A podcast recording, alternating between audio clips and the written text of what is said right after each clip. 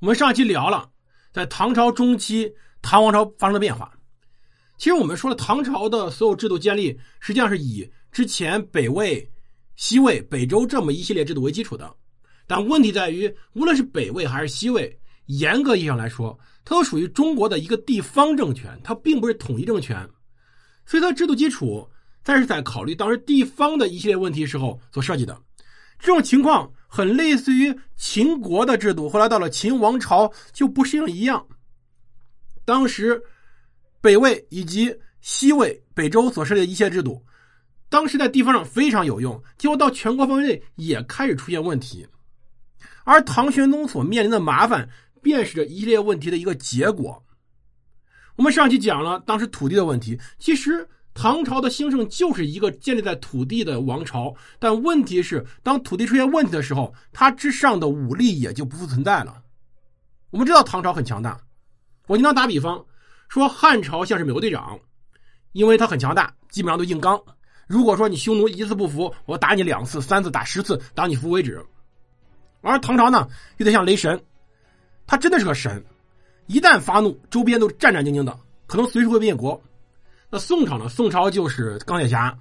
他要是没钱，早被灭一百回了。那唐朝这么强大，这种强大的武力，他的府兵制就是建立在他本身的土地制度上的。那府兵制到底是什么？那他又给当时唐玄宗带来什么麻烦？我们今儿来聊聊府兵制的起源，以及后来唐玄宗所面临最头疼的事情。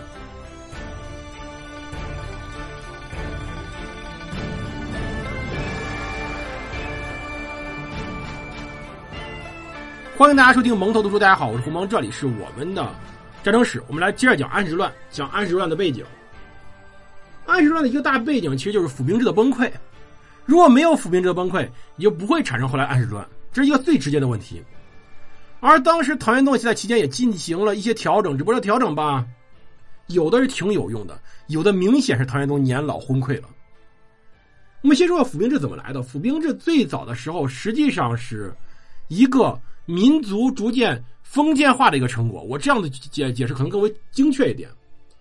就府兵制本身是宇文泰建立的，这宇文泰呢算是西魏的奠基者，算是后来北周的奠基人。啊，宇文泰跟当时另外一边高欢的高家很典型，就当时整个北方民族中的典型。宇文泰某种意义上来说可以说是汉化的鲜卑人，而那边那位高欢呢，应该算是鲜卑化的汉人，听着就很有意思，是吧？就当时就这种情况非常乱。那么，在当时东西魏对峙初期的时候，双方不停的打仗。可西魏呢是很弱小的，因为它的核心领土远远不如东魏那么有价值。那军事上其实也成功的阻止了东魏西进入关，但是西魏在各种方面对于东魏的弱弱势并没有改变。那么全银阙先生在研究这段历史的时候曾经说过，宇文泰所凭借的人才地利远在高欢之下。如果要与高欢抗衡，一则需顺当时鲜卑反对汉化潮流，二则要有益于高齐的鲜卑化、西湖化，争取汉化政策。也就是说，当时对于宇文泰来说，他需要在鲜卑人和汉人之间找到一条出路，这条出路便是胡汉结合的政策，便是府兵制。这府兵制首先它是基于当时民族情况的一个政策，在大统三年，当时的宇文泰。也在以魏文帝为名义下令建立了八大柱国。这八大柱国，其中宇文泰是总百魁都中外军，他是个抓总的。而魏广陵王元欣呢，实际上是一个皇族亲属，一般就是一个吉祥物。真正管用的后面六个人，这后面六个人呢，分别是李虎、李泌、独孤信、赵贵、于锦、侯莫陈崇。而剩下呢，还有十二将军袁赞、袁玉、袁郎、宇文导、侯莫陈顺、达西武、李远、窦卢宁、宇文贵、贺兰祥、杨忠、王杰，这就是所谓当时的八大柱国或者六大柱国十二将军。而每个将军呢，又各开府两人，每开府领一军兵，这军兵便是所谓的二十四军。这二十四军，八柱国十二大将军，二十四开府下面的。各折中府便是最早的一个非常完善的、有非常系统组织的府兵制的雏形。这个府兵制有个好处：第一，把大量汉人也纳入到府兵之中，保证了当时西魏的兵源；第二呢，通过人事安排，笼络了绝大多数的贵族，把这些门阀真正变成了在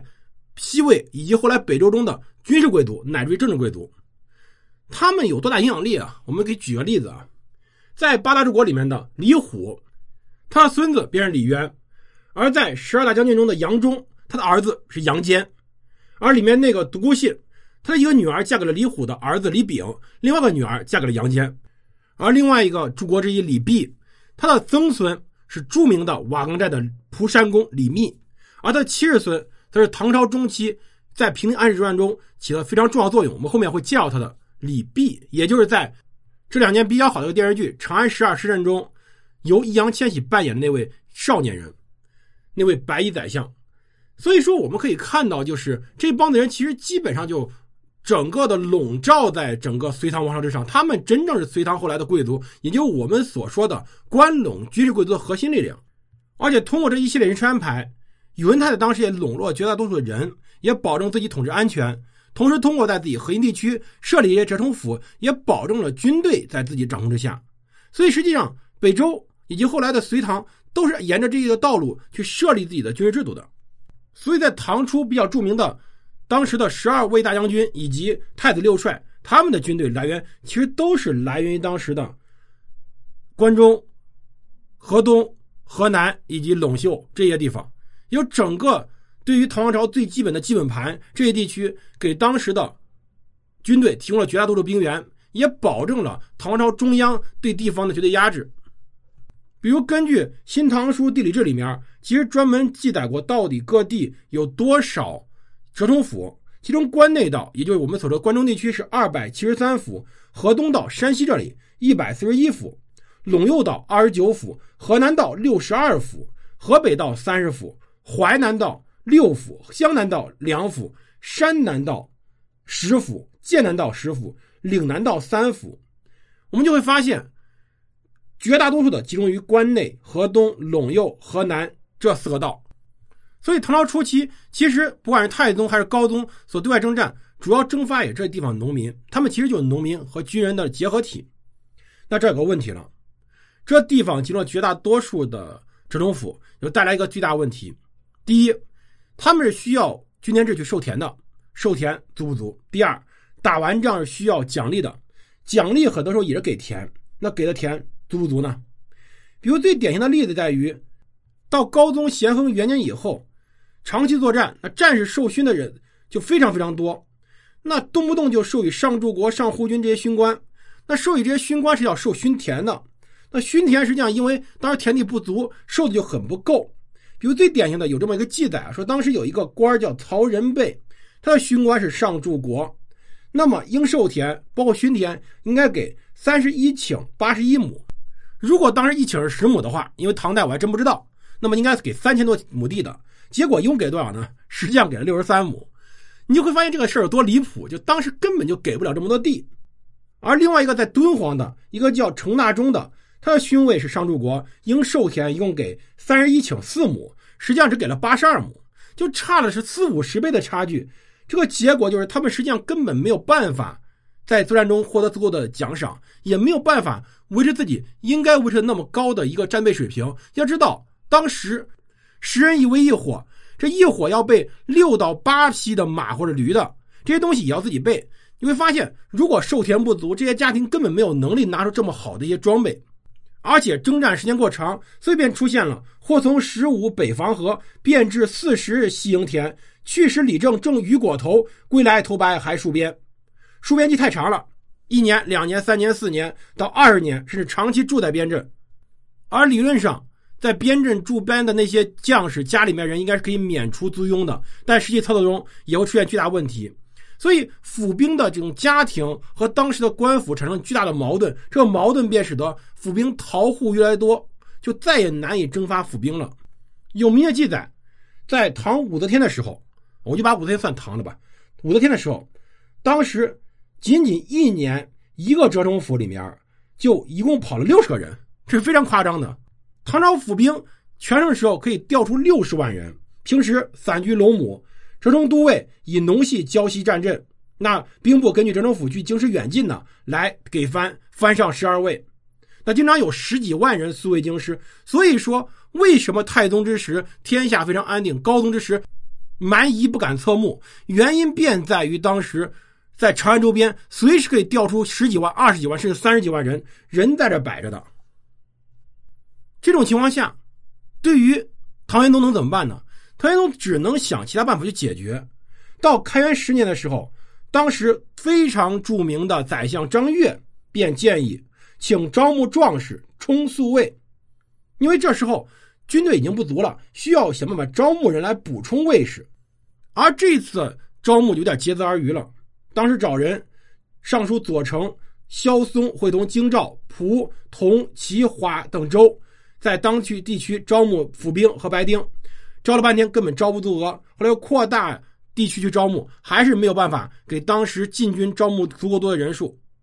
到开元十年的时候，当时的京城的宿卫军队也就到了十二万人左右，而且最关键的是，他们这些军队的武器是远不如以前的。而在这种情况下，确实从武则天到玄宗也想过很多办法，其实根本上都是募兵，而且募兵的性质变了，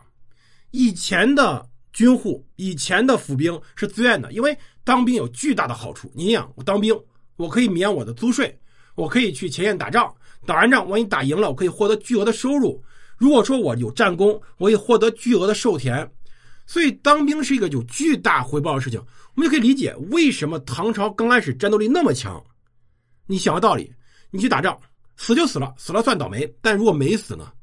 如果没死，你在前线打完仗以后，你可以给你的儿子、给你的孙子打下一片富家翁的天下，甚至说你可以获得更高的报酬，你是可以让你儿子进入军队，继续获得更高的报酬。所以当时打仗对于唐朝的这些军户来说是一个一本万利的买卖。我们不说当时有没有什么保家卫国的这种志气，我相信当时普通人也很难有这种民族情绪，但是在当时的话。可以为自己将来、为自己的子孙谋下一个非常好的未来，这一点对府兵是非常重要的。而这一点后来逐渐消失了，所以后来的募兵，唐朝中央的募兵开始出现个问题：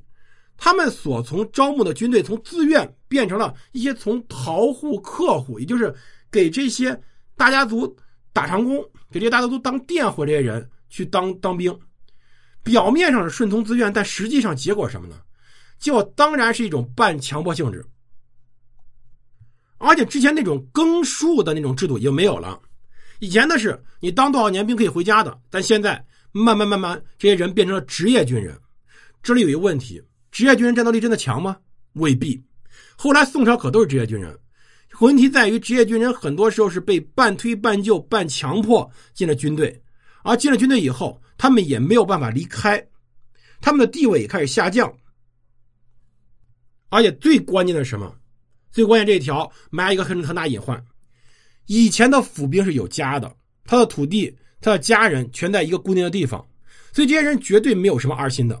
因为他一旦出现问题，他自己的土地、他的家人、他老婆孩子、他的父母都会出现问题。但现在募的兵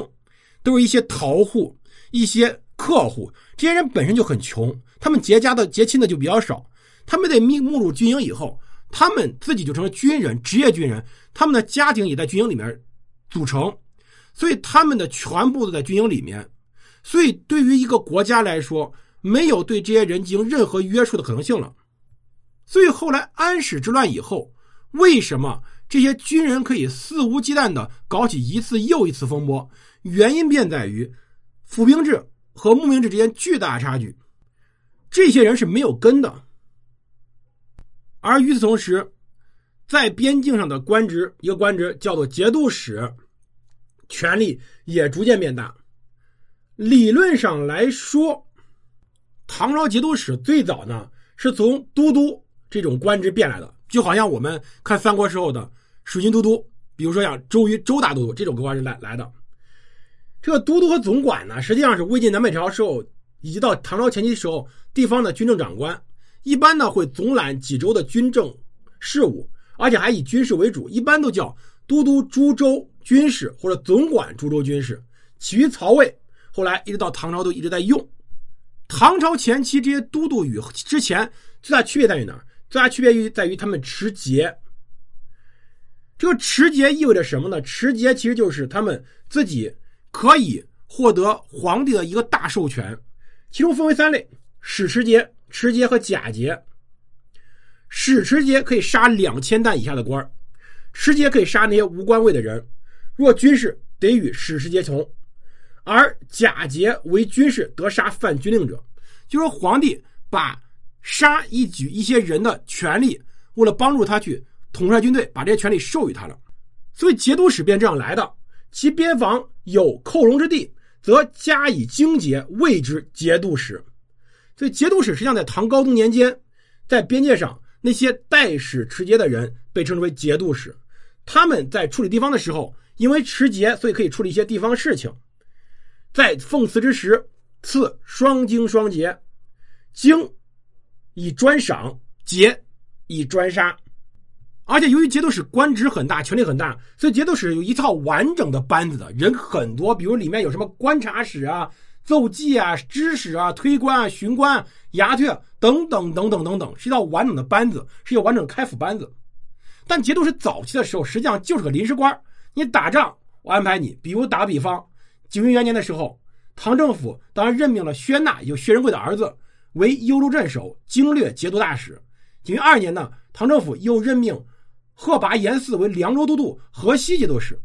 都有了节度使正式称呼，但这节度使基本上设置很少，而且相对比较临时，也没有固定、特别固定的一个派属。这个节度使真正变成固定的是在开元天宝年间，因为当时边防压力变大，所以说原来的州县两级制度，这个州是很难以防御边境的，因此需要在州之上加一级。因此，在边疆地区设置了节镇，也就是我们后来所说的藩镇。这节镇最重要，就是北边的九个大节镇，在北部地区和西部地区，也就是所说的九个九大节度使：安西节度使、北庭节度使、河西节度使、朔方节度使、河东节度使、范阳节度使、平陆节度使、陇右节度使以及剑南节度使，都是在北部和西部地区。而这一设置，实际上。也是帮助当时唐玄宗来应对北部随之来的变换。